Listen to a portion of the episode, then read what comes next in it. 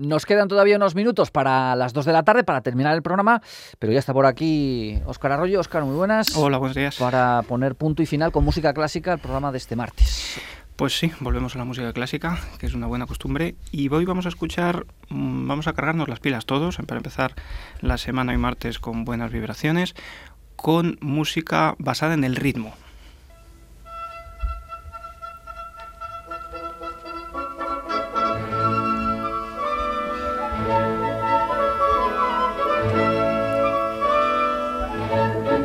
Hago yo la pregunta inteligente del espacio. ¿Qué es el ritmo? ¿Qué es el ritmo? sí, es fácil definirlo. Sí, bueno, el ritmo en, música o en todo es mm, básicamente la ordenación de los sonidos en el tiempo, básicamente, ¿no? Eh, pero, como te decía, el ritmo es uno de los componentes, el más importante componente de la música, es el que le da lógica. De hecho, un, gran director de orquesta como Hans von Bülow, amigo de, de Brahms, que estrenó varias obras, de él eh, decía que, tomando el símil de la, de la Biblia, ¿no? del Génesis, dice, en el principio era el ritmo, decía ¿no? esa frase. Pues eh, estamos escuchando un ejemplo fantástico de ritmo mm, de una sinfonía de Beethoven, la séptima sinfonía, el famoso tema de la séptima sinfonía de Beethoven, con uno de los directores de orquesta que mejor ha sabido explotar esto del ritmo y de la intensidad rítmica, como es Arturo Toscanini.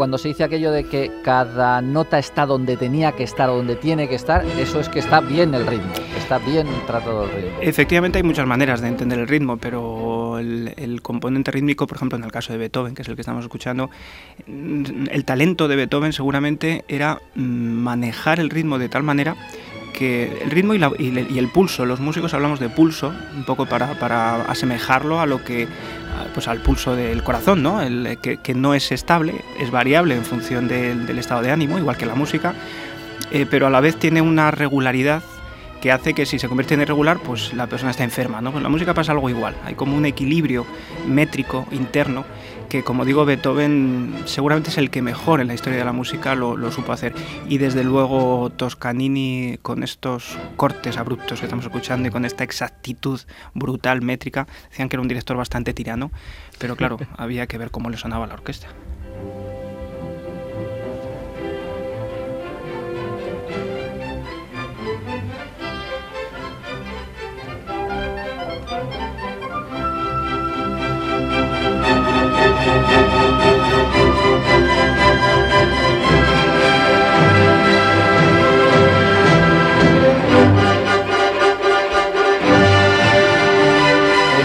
Corte que estamos escuchando, que por cierto ya tendrá unos cuantos años, si lo dirigió Toscanini, pero suena muy bien, la verdad es que tiene muy buena calidad. Sí, es de, es de la orquesta que de la orquesta que le crearon realmente, porque él cuando se fue a, a Estados Unidos huyendo de, de, los regímenes fascistas italiano y, y alemán, pues eh, se instaló en Estados Unidos, como digo, y, le crearon una orquesta, la orquesta de la NBC para él, que dirigió durante muchísimos años y con la que hizo eh, montones de grabaciones que se han remasterizado, afortunadamente y que dan buena cuenta del, del, talento de este hombre. Las, son especialmente célebres sus grabaciones de Beethoven, también las de Verdi.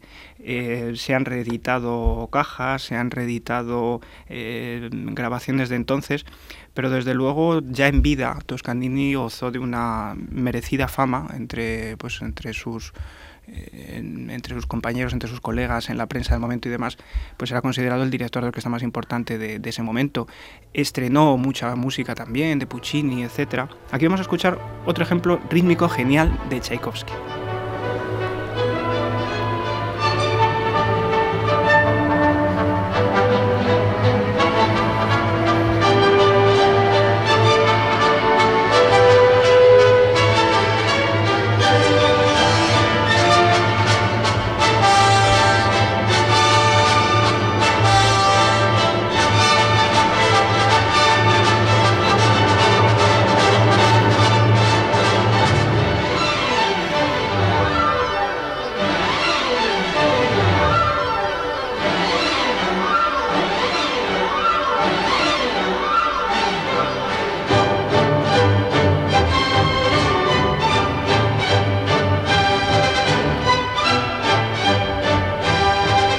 Sigue siendo Toscanini el que dirige la orquesta. Eh, sí, el sello de Toscanini está ahí detrás, ese brutal crescendo que hace, ese... yo creo que lo que es llamativo es la inmensa exactitud de tener a, 80 personas tocando exactamente al mismo tiempo, con esta energía.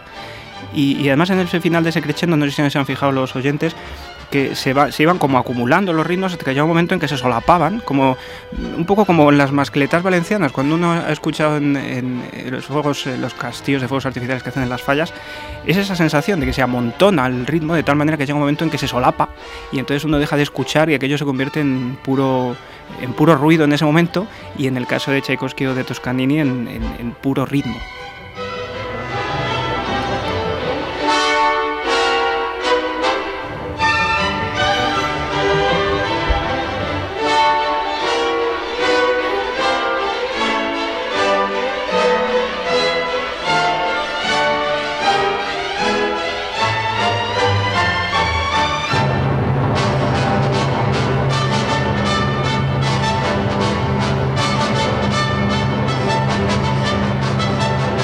Se lo imagina uno como un espectador y debe ser apabullante. Todo el mundo ahí tocando, volviéndose loco, el director va aquí, allá dando eh, paso a la gente justo en el momento en que tiene que entrar. Es tremendo, sí. Además es que hay que pensar que este movimiento dura casi 10 minutos. Este es el, el de la famosa sinfonía patética de Tchaikovsky.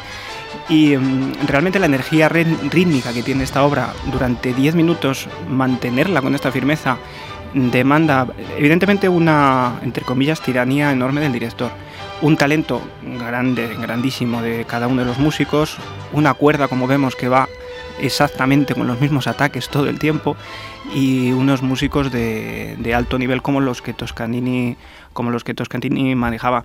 Eh, como digo, la cuestión rítmica, eh, para seguramente en todas las músicas, no solo en Tchaikovsky, en Beethoven, que es un fundamental, también en Bach, por ejemplo, en la música barroca, es muy importante el, tema del pulso, el perpetuum mobile que supone el barroco. Eh, todos esos elementos rítmicos, al final, son más complicados para el intérprete, son, son los básicos, digamos, es la base y es lo que lo que hace más complicada la interpretación. En contra de lo que pueda parecer, hay muchas veces que para ser expresivo o para que la interpretación de una determinada obra tenga el contenido que el compositor busca, básicamente lo que hay que hacer es no hacer nada, es decir, medir lo mejor posible.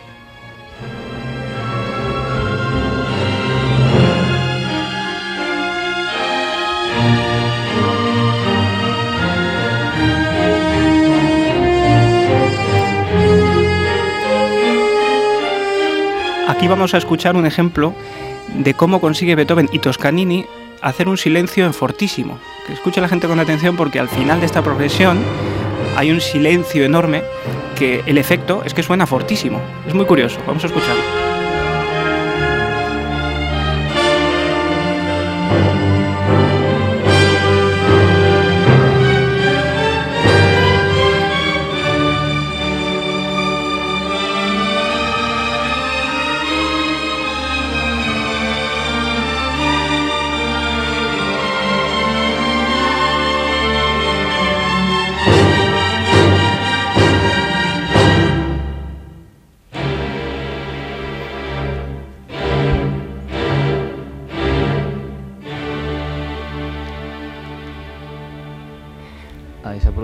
Exactamente, hay un corte enorme de la orquesta en el que Toscanini les sujeta a todos quietos parados y, el efecto realmente es el de un silencio fortísimo, ¿no? El cómo conseguir que un silencio suene eh, enormemente silencioso en el final de esa progresión. Claro, ahí se une el talento de, Beethoven concibiendo. Eh, algo como esto que acabamos de escuchar, que es una sección del, del, movimiento lento de la Sinfonía número 3, de la heroica de Beethoven, de esta marcha fúnebre increíble, eh, y, el, y, el, talento de Toscanini sabiendo perfectamente cuál es la idea de Beethoven, buscándola y, y consiguiéndola. Y cuando la consigue, pues consigue ese, efecto brutal demoledor en el público que sin aliento, porque en ese momento el que lo escucha cuando está así interpretado, claro, estamos todos sin aliento, pues oímos ese silencio en fortísimo que al menos a mí me fascina. Y después de ese silencio, ¿con qué nos vamos a despedir? Pues terminamos con optimismo otra vez, con el cuarto movimiento de esta séptima sinfonía de Beethoven, que muchos denominaban la apoteosis de la danza, y con una música de la más energética que existe, así que creo que es buena cosa para terminar el día. Pues Oscar, gracias y hasta el mes que viene. Hasta el próximo día.